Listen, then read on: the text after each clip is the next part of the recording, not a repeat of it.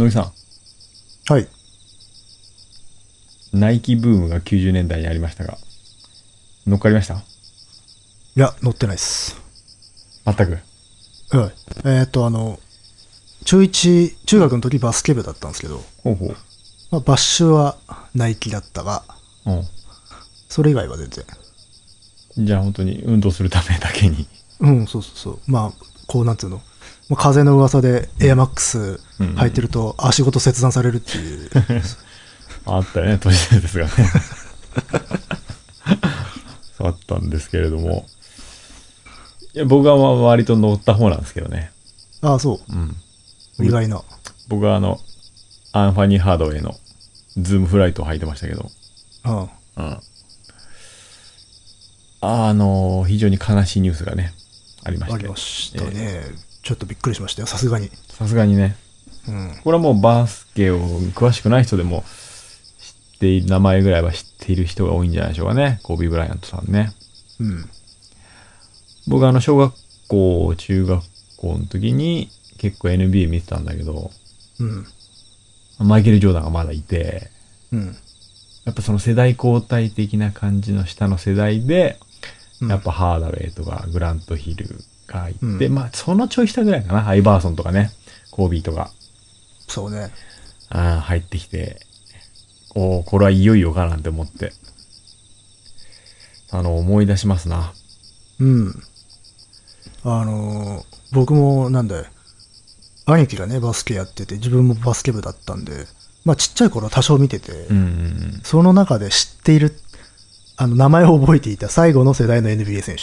うん。そっから下も全然知らない。そうなんだよ。うん。だからレブロン・ジェームスはそんな知らないんだよな。まあでも、あれか、スーパースターとしては新しいぐらいの世代なのかね。その、いわゆるやらない人も知ってるレベルだと。そうだね、多分。どのあたりが今有名なのかわかんないけど、多分、まあ、コービーぐらいまでは知ってるだろうん。うな。ね、コービーは、神戸牛から名前取ってますからね。ああ、ね、親父が痛く気に入ったからとかっていう、本当なのかと思ったら本当っぽいね、あれ。あ、本当本当当時から、まあ、そんなニュース書いてあったよ。あったよね。うん。うん。懐かしいなあの頃はまだ、なんか、シグニチャーモデルが、今度は誰が出るかみたいなことをよく雑誌で見てたけどね。ああ。そこら辺はもう疎いんでね。あの頃はな、雑誌のクールトランスとか、ゲットオンとかブーンとかね。懐かしいね。ほぼアメリカになっちゃったけどね。全部か。うん、その辺買ってよく読んでました。うん。うん。まあ、あと、あれですかね。我々はもう、エア抜かれるっていう。そうだね。うん。あの画鋲とかでね、刺される、そうそうそうそう。意味わかんないよな。本当だよね。買ったのにね。隠すというありさまだからね。うん買ってうん持ってることを。そうそうそうそう。だから、学校入ってけないなっていう人結構いたよね。いた、穴開けられるからさ。そう。だから、あの、友達とかは、あの、学校入ってきて、それを教室まで持ってってた。ああ、うんまあ、下駄箱には置かないってそう、いう下駄箱にはもう行かないで。うんあ、なんか干しとくとなんか盗まれるとかさ。もうね、野蛮人でしたからね、みんな。うん。すごかったよね、あの時も。うん、こんな糸も簡単に窃盗って行うんだと思ったもんね。もう鎌倉時代みたいな。ですからね。中学校とかなんて。そうだよ、結構ね、その頃あったなと思って。ねバカみたいな値段ついてたしね。まあね、高騰してね。うん。かなりの人が履いてたのか。いや、相当履いてたよ。うんだって俺も履いてたんだから。そうあ、そうね、うんサッカー少年なのにな。そうそうそうそう。うん。うん。あの頃なんかあんまりそんな隔たりなく、うん、バスケも好きだったし、サッカーも好きだったな。うん。なるほど。うんまあ、あれだすな。こう、残念な話ですね。うん。まだ40ちょっとでしょ？40、そう、41だ。ん？いや、もうちょっといってるな。あ、いや、41ぐらいじゃなかったかな？本当。うん、多分。ね娘さんも一緒っていうのがまた、ちょっとな。ないね。13歳のね。うん。はあ。いや、ちょっと、娘の話は。そういうニュース、ダメ、ダメな、そうそう。ダメな人たちじゃないですか。そうなんです。うん。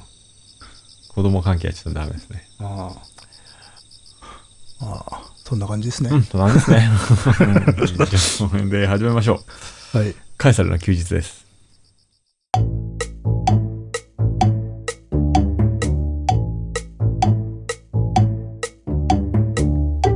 えーこの番組は私、ガガダニエルとクリエイターの乃木が、えーサイコロを振って才能目の題に沿っと沿ったトークをしていくという、えートーク番組となっておりますが、はい。はい。えー今日は特に話題ありませんよ、僕は。僕もないですね。うん。あーまあ、この間はお疲れ様でしたって感じでしたね。ああ、いやいやいや、武士のやつね。皆さん聞きましたか？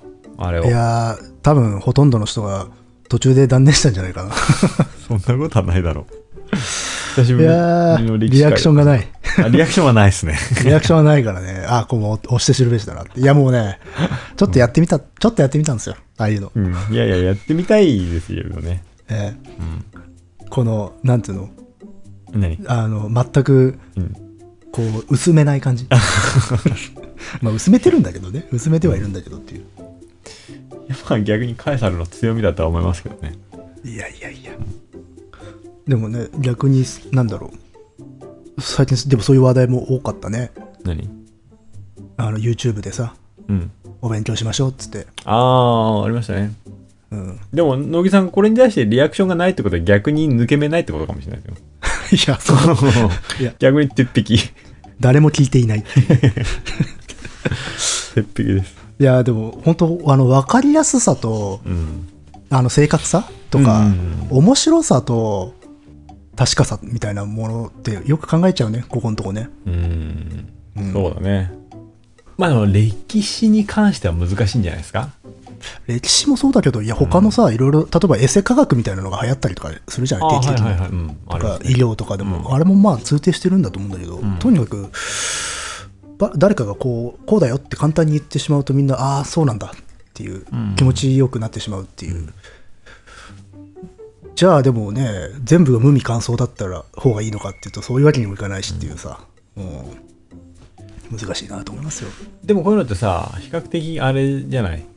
わかりやすく言おうとした結果そうなってしまうとかさ、うん。大事なところが省かれてしまったりとかさ、うん。省かざるを得なかったりとか、うん。えー表現、ただ単にこう表現だったりする問題もあって、あの、あ発信者が知っている知らないに関わらず、プラス、うん。技術的なものもあるしそうそうそう。プラス、あのーわかりやすさ求めてないですかでも、聞く人って。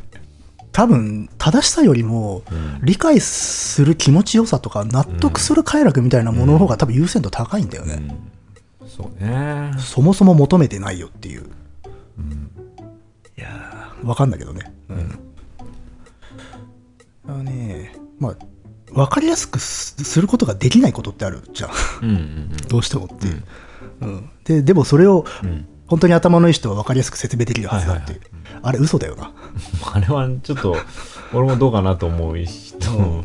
どうしても無理なところはあるけど、でもさ、でもそれ、すごく求めてるじゃない。求めてるし、そのこ結果だよ、きっと。僕もそれは信じたいですしね。うん。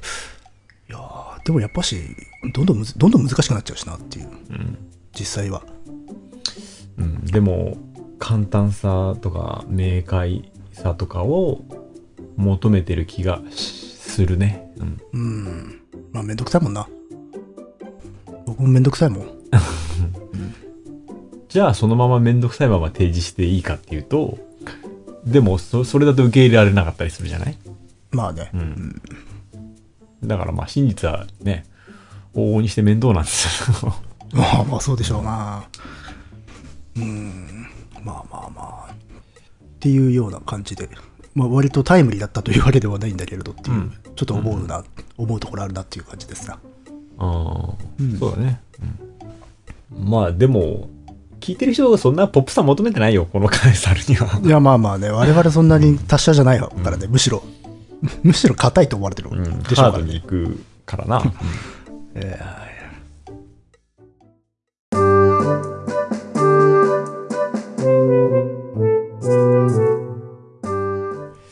最近他なんか読んだり聞いたりーそうっすね見たりしました？最近あのー映画館にも行ってなくてさ、まあ、あれだよね、プライムビデオうん。し仕事とか作業しながらプライムビデオだらだら見てる感じですかね。おお俺もプライム、あ、俺はミュージックか。楽しんでるよ。ああ、なるほど。まあ、とりあえずね、仁義なき戦いをおさらいするっていう、だから儀式がだから年に2回ぐらいあるんですよ。多いな。それを一応この間ちょっとクリアしましたけどね。おお。つってもあれだけどね、最初のあの、シンじゃないやつね。うんうんえーっと、仁義なき戦い、えー広島市東編、代理戦争、頂上作戦完結編、まあこれまでを全部見るっていううん。、おお。この中ラインが存在するんですけど、まあそれをまあ軽くこなし、やっぱり面白いなっつって。俺は全然見てないからね。ああ、あとはね、あれかな、あ、大河ドラマがね、始まりましたんでね、おお。キリンが来る、見始めましたおね。お。もう始まってんのか。うん。えーっと、今回は誰なんですか？今回、あ明智くんです。明智って言うともう光秀か。光秀。小五郎しかいないんだけど。いや、光秀、十兵衛、光秀。あ、そうですか。うん。光秀、おい、結構、あ、結構な有名なラインなんだね、じゃあ。でもあの人、半生全く分かってないから、うん。もうほとんど今んとこ創作だよ。あ、そうなんだ。え、分かってないんだ。あんな有名なのに。あのーまともに資料に出てくるのが、だいぶ大人になってからなんで。だから、もう子供自体ないね、今回。いきなり青年から始まってて。そうそう。で、もとももう出身地ですらね、いくつも説がある感じなんで、うん。まあ、割とそこら辺はフィーリングでっていう感じだな。そうか。あ、珍しいね、でも青年から。うん、そうね。俳優さんってあの、長谷川なん、なんとかさん、ひろき？ひろきさんか。うん。で、まあ、あと、今回あれですよね、斎藤道山を、もっくんが、元木ま正宏。がやってて、それの評判がよろしいですね。ん。まあ、時代系は入るだろうな。最近ちょっとあの人、こう、ダーティーな、うん。なんか役柄をどうもやろうとしているみたいで、うん。あの、まだ見てないけどね、あの、ドラマの、なんだっけ、日本のヤクザうん。がテーマの向こうのドラマ、海外ドラマ知らない。が、あはこれから始まるのかもう始まってんのかな、いや、それであの、ヤクザ役やってるんですよ、彼が。うーん。ヤクザの親分役を。あ、そう。そうそう、だから、そういう、なんか、年頃になってきたんだなっていううん。ただ、まだやっぱちょっと綺麗だけどね、ー まあね。顔が。うん。想像するものはね、実際がどうだかわかんないけどね。その作品がね。うん。でも、まあまあ、ど、どうさん、いい感じの、ダーティーな感じで。いいですよ。うん。っていう感じかなあと、なんだろうね。最近、あ、そうだ。あのープライムビデオにね、うん。あの、ハイドリヒを撃てっていう映画がありまして。これ僕以前も見てるんですけど、うん。これあの、なんつうの、放題で損している映画そうなんだ。うん。危険な放題ですね。えっ、とね、ハイドリヒを撃てびっくりマーク、ナチの野獣暗殺作戦っていう、おおハイドリヒといったところで、まあ、ナチ関係かなとは思いましたけど。うん。と現代は？あ、現代はエンスラポイドっていう。うん。まあこれ実際のあの、ハイドリヒの暗殺作戦のことをエンスラポイド作戦って言うんだけど、まうん。あそれが現代で、まあ、まあ渋いじゃない。うん。けど、放題がのマジクソ B 級じゃないですか。そうだね絶対やべえだろうなって思って。ちょっと、びっくりマークとかつけちゃうとな。なんでこういうのつけんだろうなと思って。いや、これね、実際これ見ると、ものすごくね、抑制されたね、渋い作りの佳作なのよ。あ、そうなんだ。そうそうそう。だから、まあ、もういろんな人に見てもらいたいからこういう放題つけてんだとしたら、マジ大間違いだろうなと思うんだけど、うん。無駄に拡張落としてんなっていう。っていう。で、これまあ、また、あ、プライムにあるなと思って見返したんですけど、うんまあまあ、よかったですよ。うん。いつの？これ結構古い。に、多分ね、2016年とかぐらい。あ、そう。うん。まあまあ、別に話題にもなんなかったのかなっていう。まあ、あの、ラインハルト・ハイドリヒを暗殺するうん。人たちの話だね。おうあの、チェコのさ、うん。あの、パラシュートでチェコに潜入して、前なんか本で読んだ気がするな、それ。えっと、前ね、僕ね、それにまつわる本でね、あの、HHH、HHHH か、うん。ローラン・ビネっていううん。作家の書いた、それの紹介を多分したことがあるんだけど、あそれと同じ話。うん。うんそれ聞いて読んだ気になってるのかもしれない。でも、あんまり詳しく話はしてなかったかなって、まあでも有名な話だからね、まあ映画も何何本も作られてるし、うん。有名なのだとね、あの、フリッツ・ラングの死刑執行人もまたシスっていう、うん。が多分一番有名かな。それも読んでないな、きっと。あ、これはまあえ映画？あ、映画？うん。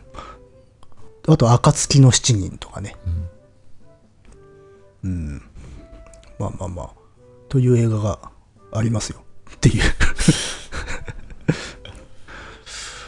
えっとね、これね、あの、まあ、ラインハルト・ハイドリヒって、あの、ドイツの、ナチスドイツの SS のね、高官。うんうんなんだけど、あの、あのチェコ、当時はドイツが占領してた頃は、ベーメンメーレン保護領っていううん。うん。名前だったんだけど、うんそこの、まあ、あの、責任者、うん。まあ、支配者だね。うんうんだったらラインハルト・ハイドリヒ、うん。この人をこう除くと。うん。という作戦。それがエンスラポイド作戦っていう。うん。で、この映画のタイトルも、現代はエンスラポイドなんだよね。うん。うん。で、それでいいじゃんと思ったけど、まあ多分、これじゃ入らねえんだろうなと思ったのかな。うん。放題失敗パターンか。うん。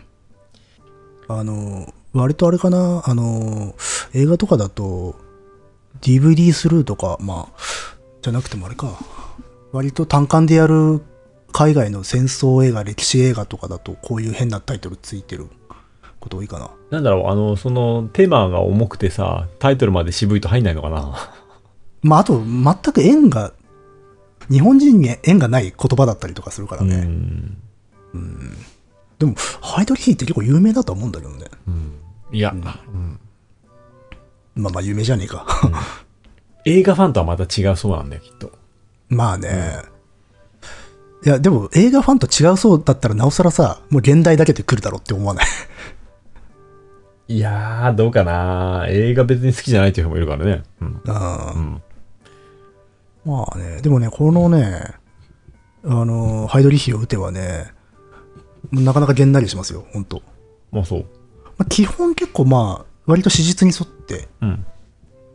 あの、描かれてんだけど、うんこれ、まあそもそも史実自体がもうかなりげんなりする話だからさ、うんうんうんあの、まあ、あれだよ、あれどこだ？イギリスからか、送られた、まあ、その、亡命者を中心とした特殊部隊うんが暗殺をしに、あのチェコに潜入するんだけど、うん。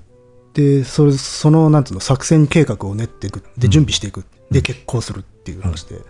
で、まあ、失敗したかと思いきや成功するっていう話なんだけど、うん。その現場では死ななかったんだけど、殺せなかったんだけど、まあ、爆弾投げつけて、うん。でも、その傷が元で、ほどなくして、ハイドリヒって死ぬんだけど、うん。その後の話がもうこのうん事件はね、えぐくてね、まあ、要は報復が始まるわけよ。はいはいはいはい。で、ナチス・ドイツは、このラインハルト・ハイドリヒの暗殺うんに対する報復として、まあ、あの村を2つほどうん抹殺しますよ。で、それにおそらく両親の呵責を覚えた、その暗殺チームの一人がうん。内通してしまうんだけどね。おうおうおうそれで発覚してしまって最後追い詰められるっていうシーンなんだけど、でその時にそのあの協力者たちも捕まって、家族丸々捕まって拷問とかにかけられたりするんだけどそこのシーンがね割とちゃんと描かれててそれはちょっときついな。家族とか巻き込まないでほしいわ。あのね想定される中で一番割と最悪な拷問の方法で、えー、どんなちょっと言ってみようか。、に肉体もきついんだけど、うん。す精神的な精神的な？これしネタバレじゃない？っていうか史実でこれ非常に有名な話なんだけど、うん。あのモラベツケっていうねその、暗殺実行犯たちをうん。しばらくかくまって協力してた家族がいるんだけどうん。そのお母さんはもう捕まる直前うん。とあのお風呂かなんかに閉じこもってそこでまあ生産借りで服毒自殺してうん。で残りの息子とうん。あの旦那が捕まって拷問にかけられるんだけど、うん。まあ、そこの拷問で、まあ、息子って確か当時まだ二十歳行くか行かないかとか、まあ、若者だったんだけど、うん。まあまあ、ボボコボコにされるわけだけどさうん。ボコボコにされてであの上手で口からまあ酒をね大量にうん。の飲まされ続けて酩酊状態になって、うん。で酩酊状態になったところでえっ、とあこれこれなんネタバレ じゃないないよなこれ史実なんだけど、うん。お母さんのね生首をうん。見せつけられるんですようん。でその瞬間全部吐いちゃうあそれでもしょうがないよなっていう、あ。うん。うん、だってそれまで頑張ったのうん。もう腕潰されたりとかさ、うーん。もう一日中オーダーされてっていうはあ。そこをね、まあ、見初めて見た時もどそこを描くのかなと思って、そしたらまあ割とちゃんとややるんだと思ってげんなりしましたけどね そうか。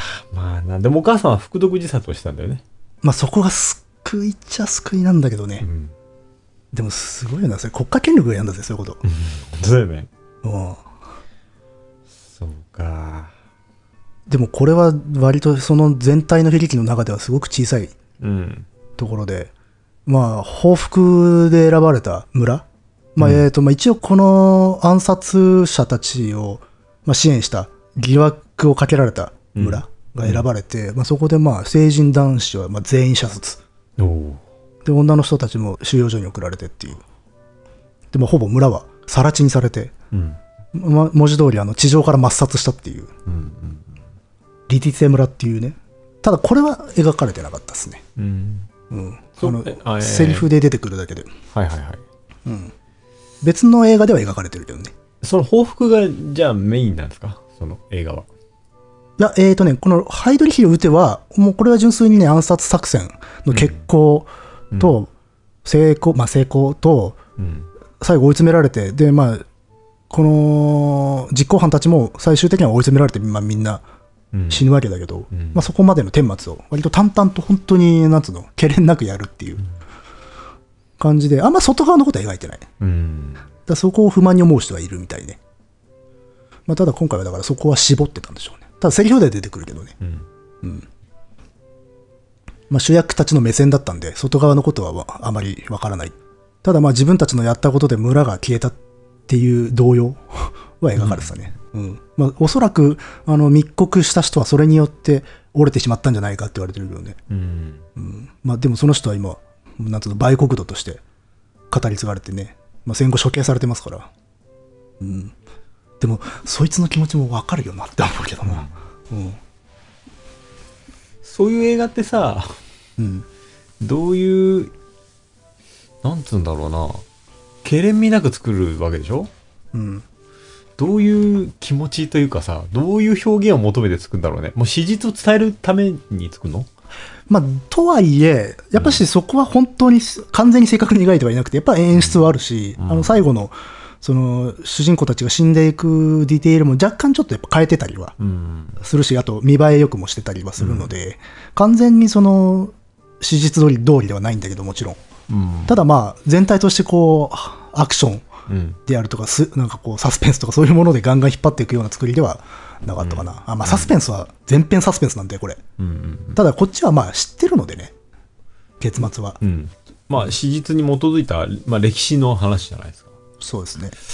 だから、そういうのをさ、淡々とした、まあ、比較的史実とずれることなく描いていくのって、どういうテンションで作るのかなっていうのがさ、いや、もう知ってほしいっていう、あーそれなんですか？モチベーションが一番じゃないですかね、やっぱ。おまあ、あとはあれだよね。主人公たちが、が何を考えたかだよね、多分ね。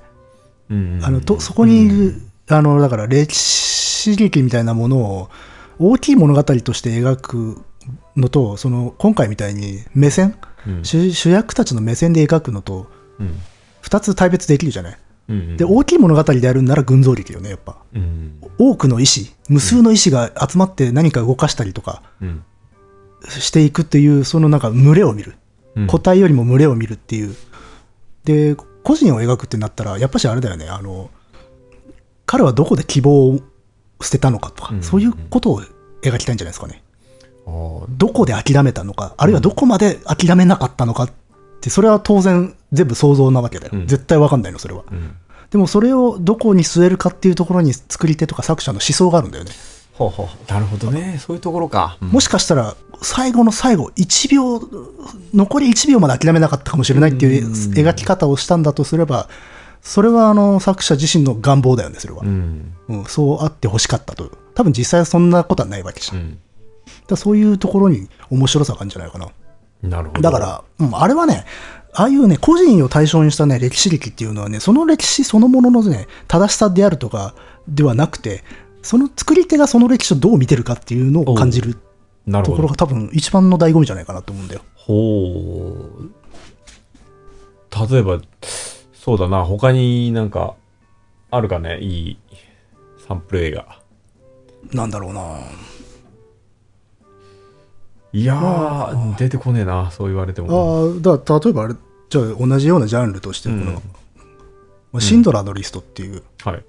あれはシンドラーさんの目線で描かれてるじゃないですか。うん。うん、その大きい物語、でも極めて大きい物語なんだけど、視点は彼じゃないですか。うん。あの時に彼がなぜユダヤ人を救おうと思ったか、あの人はだから、あれだよね、あのークラクフゲットーの解体、うん。ゲットー解体っていうあの凄まじい射殺が続くシーンあるじゃない？うん。うん。ゲットが解体されて、はいはいあの強制的につ借り出されてっうん。ていう、あそこを目撃している、あれはだから、シンドラーの目線通して見てくださいっていうことを言いたいわけで。うん。だから、一人が、一人の個人が目覚める瞬間っていうものを、ああいう、なんつうのかな、極端すぎるところに置いたっていう。うん。全部見せるんだよ。うん そうか、そうかあ。大殺戮をっていう。うんそういうふうにあの人は世界を見せたかったんだよな。うん。うんで個人を動かすのと世界が変わる瞬間が同じなんだよ。うん。うん。あれはだから映画的なあの人の資質なんじゃないですかね。うん。うん個人が個人との関わりの中で世界を感じるか、もしくはダイレクトに世界を見てしまうっていううん。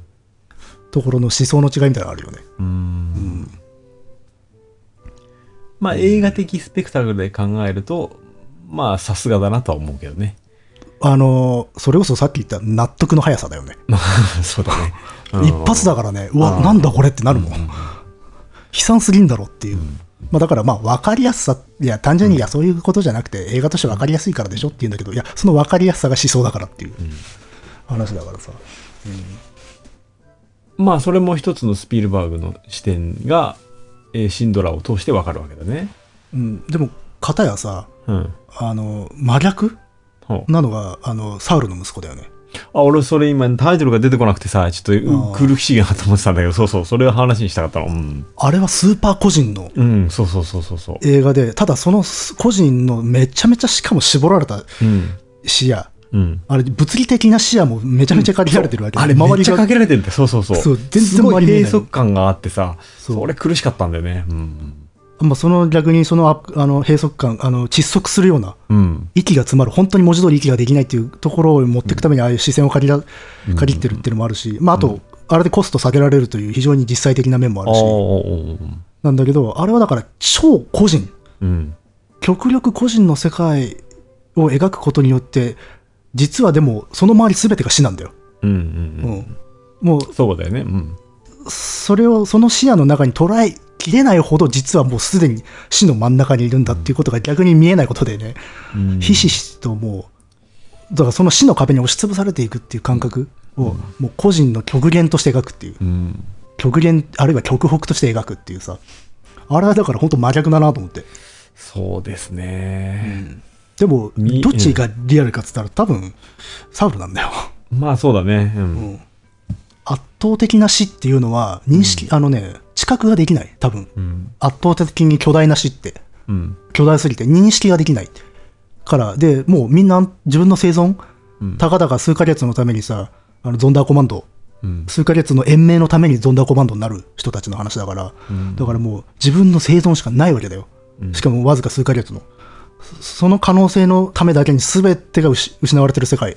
で、どうせ何かを掴み取ろうとしたって周りにあるのは全て死だから、圧倒的な。そうなった時の人間の認知の極北を描くっていうところだから、うんだからあれが個人を通して何を見たかっていうことで歴史を語る。あれも監督の思想だよね。うん。まあそう、シンドラーの方は、まあシンドラーの目を通してるとはいえ、あれは歴史の中の死を見ているような感じだね。そうだね。うん。何万人死んだっていうそれサウルっていうのはサウルの話っていうのはもう本当身近な人が一人死ねばそれはすその歴史の何万人の死よりも大きな意味を持つわけで見えないことがうんみ密度がね、うんうんうんあの個人の死の密度うんをそのまま、あの、なんつうの、その人数にかけたとする。うんそんなの人間は耐えられないよし。うんだからシャットダウンンしちゃうんだよ。うん っていう世界だよね。そうそうそう。そこだから、あえて描かないことによって立ち上がらせてるわけだよね。そうそうそうそう。うん。だからまあそういう意味で、その歴史を大きい物語で描くか、個で描くかっていう中でも、本当に最極北の 映画が多分サウルだなって思って、うん。あれはね、まあ評判、あれは賛否両論なんですかね、やっぱ。あそうなんだ。わかんないけど、まあまあ、やっぱしよくわかん、周りが見えねえから、うんよくわかんで、うん混乱するとか。あとはまあ、主人公の行動論理がよくわからないとううん、それは俺は思ったんだけどね。まあ、乃木さんに話してもらったから、このラジオで話したから、聞いた人は覚えてると思うけど。え、サウルの話してなくね？え？したよ。え、嘘？うん。だって俺、それ、こ行動、行動の話を俺、だって聞いたもん。この話を、うん。しかもこの同じ話を前した気がする。え サウルラジオで喋ってなくね？いや、話したよって話を前もした。もう、だからわかんない。もう何かのループに入ってしまったね、じゃあ、これは。ああまあ、あれはエゴイズム。うん。一つだけ残された自由はエゴイズムしかなかったっていうことだから。はいうん。まあ、しょってそれに持ってこううんまあ、う。ん。周りのことを考えずにあの暴走している主人公の行動論理は何なのかってあれエゴエゴイズムなんだよ。で、なんでかさらエゴイズムすら許されてない世界だからだっていう。うん。いや、まあだからそういうんで、比較としてはね、本当に好対象かなとは思いますけどね。なるほど。うんまあ、エンスラ、あの、今回のあの、なんだ、ハイドリヒを撃てば全然もうちょっとこう、真ん中あたり、うん。あの、オーソドックスなえ映画なんだけどねっていう、あれ、サウルはちょっと異異様なんで、あれ。うんうんうん。ただまあ、いろいろなアプローチがね、うん。で描描かれますね、本当このジャンルは。うん、そうですね。どうしても大きい物語になってくるとさ、割とあのし命の価値っていうのは少し減ってきますからね。うん。でも、なんか、個人の話だとちょっとカンヌっぽいね。まあだし、あと、大きな歴史だとアカデミーっぽいけどね。あとその規模の壮絶さっていうものがやっぱし遠のくしね。うん。うん。だから例えば、だからハイドリヒを撃てで、そのリディテ村とかが描かれないのはどうなんだって思う人もいるわけだよう。ん。分量としての悲劇で言ったら凄まじいわけだから。うん。で、トータルで数千人殺されてるわけよ、その報復で。ううんん。あの、一人の SS が殺されたことの報復でだよ。うん。うん。だからどっちを取るかっていう。で、両方描くのって多分難しいんですよね。うん。うん。まあだ感じさせるっていうことがいいんでしょうけど。うん。普通の映画でしたけどね。そういう意味ではね。うんあの、うん。ほら、前あ、ごめんごめん。あの、前さ、あれ、うん普通の人々って本を紹介したじゃないですか。はいはいはい。うんあれとか、やっぱ、クラクラしてきますもん。うん。何が？自分が？うんいや、読んでて。自分の感覚がってこと？感覚が、そうそうそうそう。あれはさ、あれ小説でもさ、映画でもない、うん。論考っていうか、まあ、みたいなものなんだけどっていう。うん。あのね、やっぱしね、そういうね、ファクトみたいなものを、まあ、本当に100%うん正しいかとか、再現できてるかどうか置いといたとしても、まあ、作り手、書き手がね、ファクトを突き詰めていって、積み重ねていったものっていうのは、たとえ数字でも吐き気がしますよ。うん。うん、よくね、あの、数字になってしまう。うん。うん。死者から名前を奪う。はい。ただの数値にしてしまうのは、あのー命に対する冒涜というか、重さっていうものを理解でしないことなんじゃないかみたいなことを言う人がいるんだけど、そんなことはなくて、数字だって全然吐き気を覚えますよ。うん。うん。ちゃんとそこの積み重ねがあれば。うんむしろそれを突きつけられた時うん。っていうことがあって、いや、人の命は実は名前を奪われても、ある程度保たれるんですよね。そうかね。まあでも、順を追っていけばだけどね。そうそうそうそう。いきなり出されたらそれは分からん。うんうん分からんのだけどっていう。まあ、あとはまあ、感感 受け取り方の問題ではあるんだけど、うん、私が自分自身で補足している部分はあるのかもしれない。まあそれは、うんかなりあるとは思うけど。まあね。そういう映画は、最近映画館とかでやってんの？ちゃんと。えーでも、もうやってんじゃない、プライムでとかさ、そういうさ、なんつうんだっけ、そういうの。ネットフリックスとかさ、そういうサービス、まあ、サブサブスク？サブスクばっかりが多いような印象だけどね。いや、一応まあ単館とかでも劇劇場公開はしてるんじゃないですかね。いや、しかしあれだね。なんで見るんだろうな、こんな映画な。野木さんはでも、すごいよね。あの、歴史のさ、そういう史実を追ったレポルタージュみたいなのも読むし、うん。そういうのを追ってる人って逆に映画とかはあんまり見ないのかなと思ったりするんだけれども。だじゃあそういう人多いと思うよ。あのねだし、正確じゃないとか、間違ってるとか、うん。ね、誤解を生むとか、うんそういう批判っていうのはよく聞くし。うん。うん。けど、まあ、私はそうね、まあ、それがひどいと、それはひ批判に値するとは思うんだけど、どうしても不可能だと思ってるからね。うん。絶対。うん。うん。そうそうそう。不可能なものだと思うから、だからさ、ちょっと遠ざけたりとか、うんあんまり好まないのかなと思う。まあ、好まない人が多いのは確かだけども、好む人もいるからな。まあでも、それぞれ、あこれはよく調べられているな、これはよく交渉されてるなとか、うん。っていう見方をしていいる人もいるしね。いや、そういう見方で見るんならまだわかるんだけど、うん乃木さんはちゃんと表現物として見ることができるじゃないそういうものも。それ両方好きだからじゃないですか。あまあでも、やっぱし、でもさっき言ったことよ。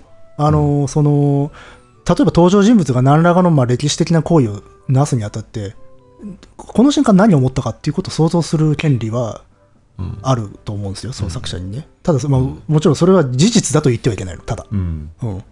それは史実じゃないんだよ。その感情の動きまではっていう。だからさっき言ったように、そこのに彼はこう思ったんではないかという想像自体が作者あの作者の思想なんで、そこを見ているのでっていう。うん、要は、だから、その時の主人公はたとえ実在の人物であったとしても作者のよりしろに過ぎないのでね。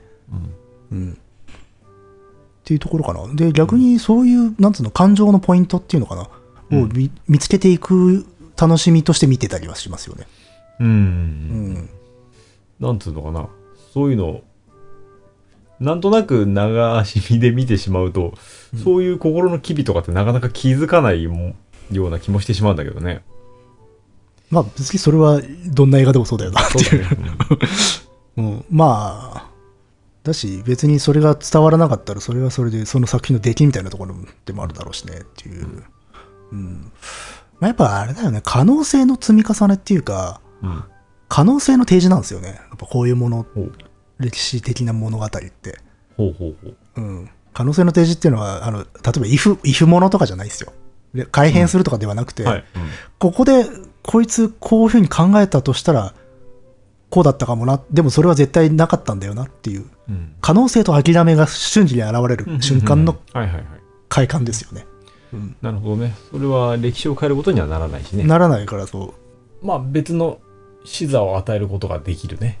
視点というかね。うん。うんまあ、だから足跡を本当に見てるようなものでうん。人のうん。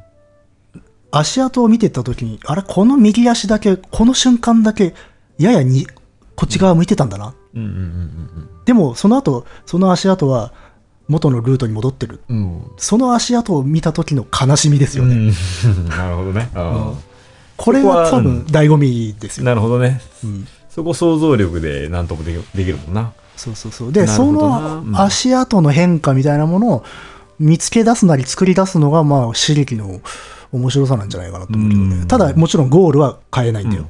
その足跡の行き着く先は絶対変わらないの、う。うん。んまあ、変えていいのはタランティーノだけなん 俺も今言おうと思った。あ れ変えちゃったのがあるから面白かったんだよね。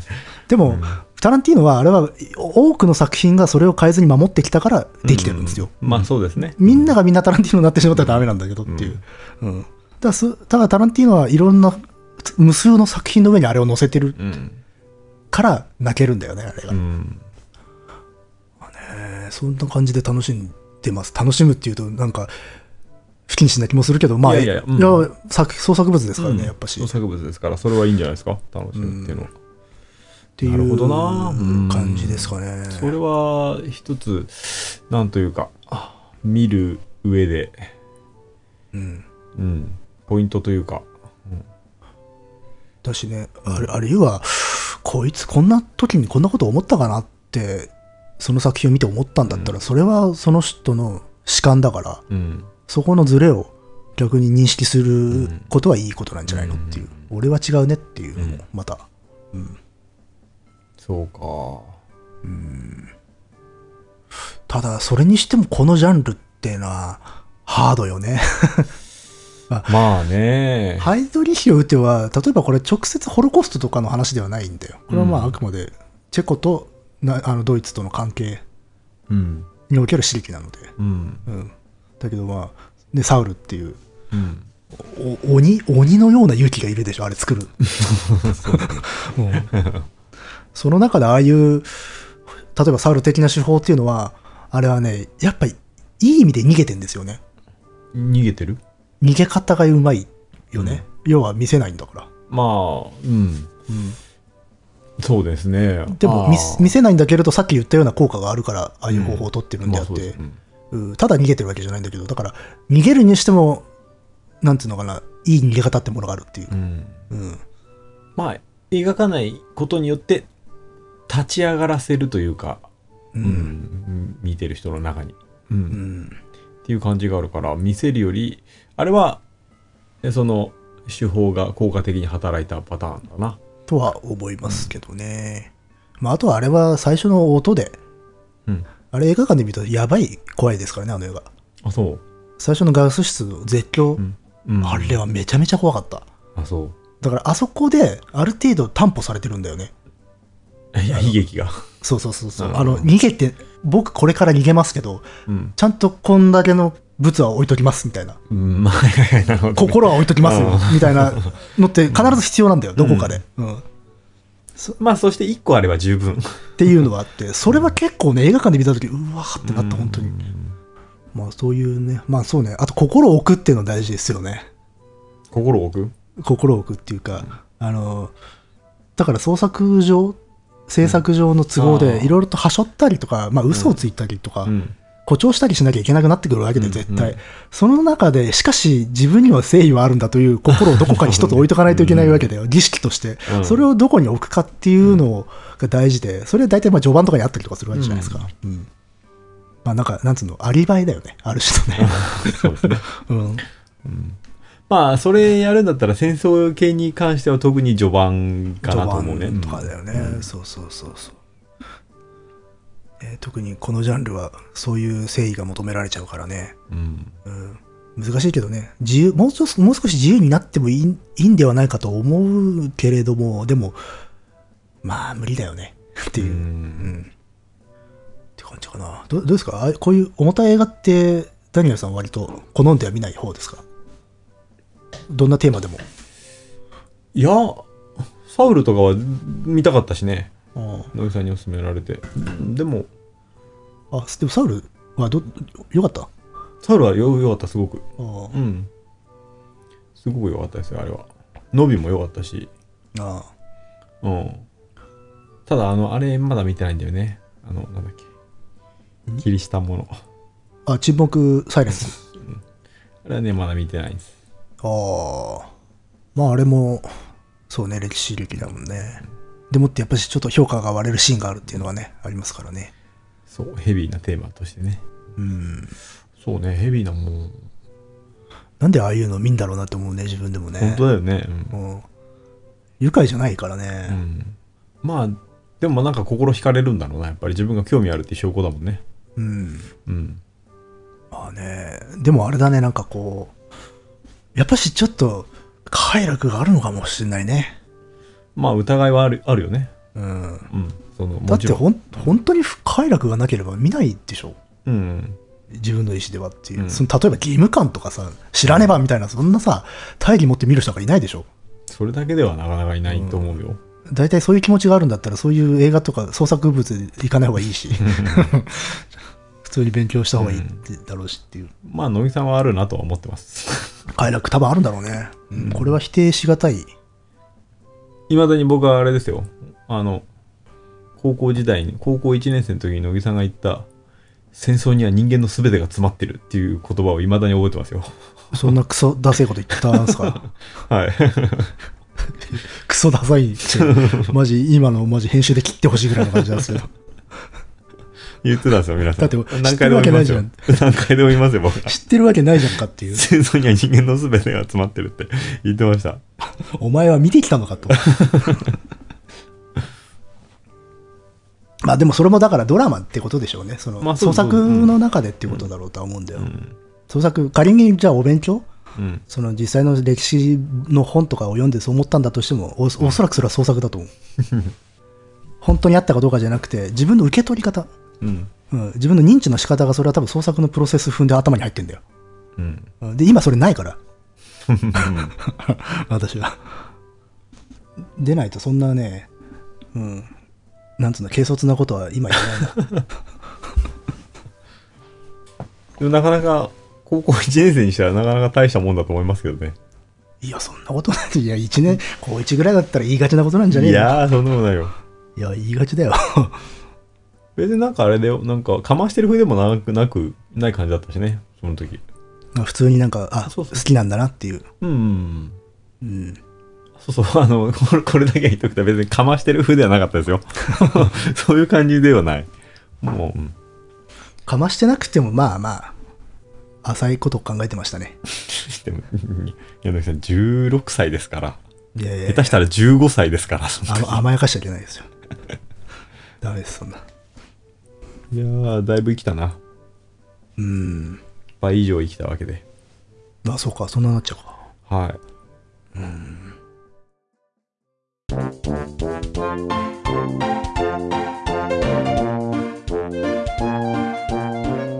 今度、中学校の同窓会、大同窓会が大々的にあるんですけど、うん。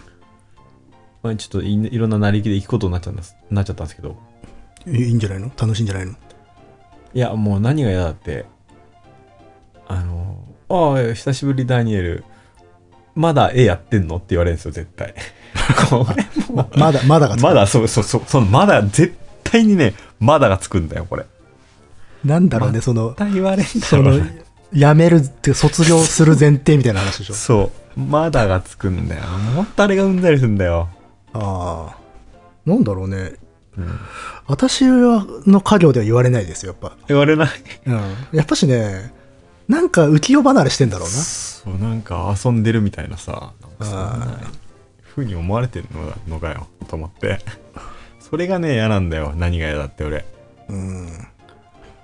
まあまあまあ。普通にやややってるよって言えばいいんだよ。そうなんだけどさ、なんでまだついちゃうんだろうな。うん。まあね、やっぱし、うん。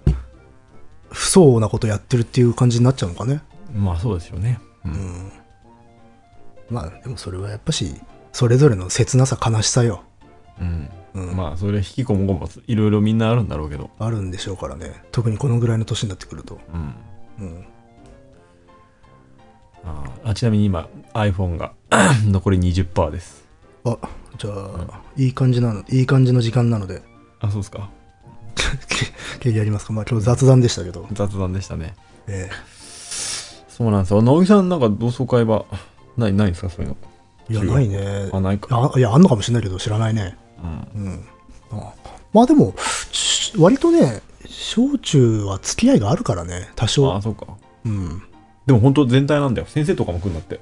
あ、そんな大規模なのはもう全然ない。おお目にかかったことない。今ね、ちゃんとなんか同窓会業者みたいなのがあって。えー、うん。そこでなんか、サイトでまとめて誰が出席しますとか。ああ、もう、煩雑なことはやってくれるんだ。そうそうそう。ああ、それはでもいいいいかもね。まあね、うん。なんかプチ SNS みたいになってるよ。えー、うん。まあどうなんでしょうね。でも、あんまり行きたいとは思わねえな、確かに。うん。そうなんだよね。まあ僕はちょっと展覧会準備で忙しいんですけれども。うん。まあこ個展が4月にあるのと、あとね、もうすぐ中国でうん。展覧会があって、ほう。まあグループ展なんだけど、なんか行かなきゃいけない的な空気がなんか何箇所かあるのね、中国の何箇所か、上海含んで。うん。行かなきゃいけないらしいんだけど、今行きたくないよね、絶対。まあね、このタイミングだとね。うん。でも、まあ、もうちょい後じゃないの？うん、7月ぐらいまでで、まあ、どこかに行かなきゃいけないらしい。まあ、それまでには落ち着くといいわね。うん。それまでには落ち着くでしょうって言おうとしたけど、全然根拠ないんで、うん。差し替えました。いや、ちょっと、願わくば行きたくないなと思ってます、今。あうん。今家に子供もいるんで、ちょっとそれは怖いな。あ。ああ、まあそうね。なるまあ、とりあえず7月の個展に向けて頑張っています。頑張ってください。はい。うん。なので、その、まあ、直前ぐらいになったらまた乃木さんのソロ会が挟み込まれるんじゃねえかな。若いね。全く何もネタなしでソロ、いや、無理だな、それは。30分ぐらい沈黙が続くっていう。一人喋りって難しいからね。うん。そうなんだよ。まあ、まあ、そしたら、その時は適当になんか、うんうん。頼みますよ。なんかの感想かなんかになるかもしれないな。っうん。そうだね。ていう感じでよろしいですかな。じゃあまあそんな感じで、えー今回は雑談会でしたが、まあ、ご意見ご感想などは、えー、dice.caesar.gmail.com dice.caesar.gmail.com までお願いします。お願いします。はーい。では、よろしく。はいはい。はい、それではさよなら。さよなら。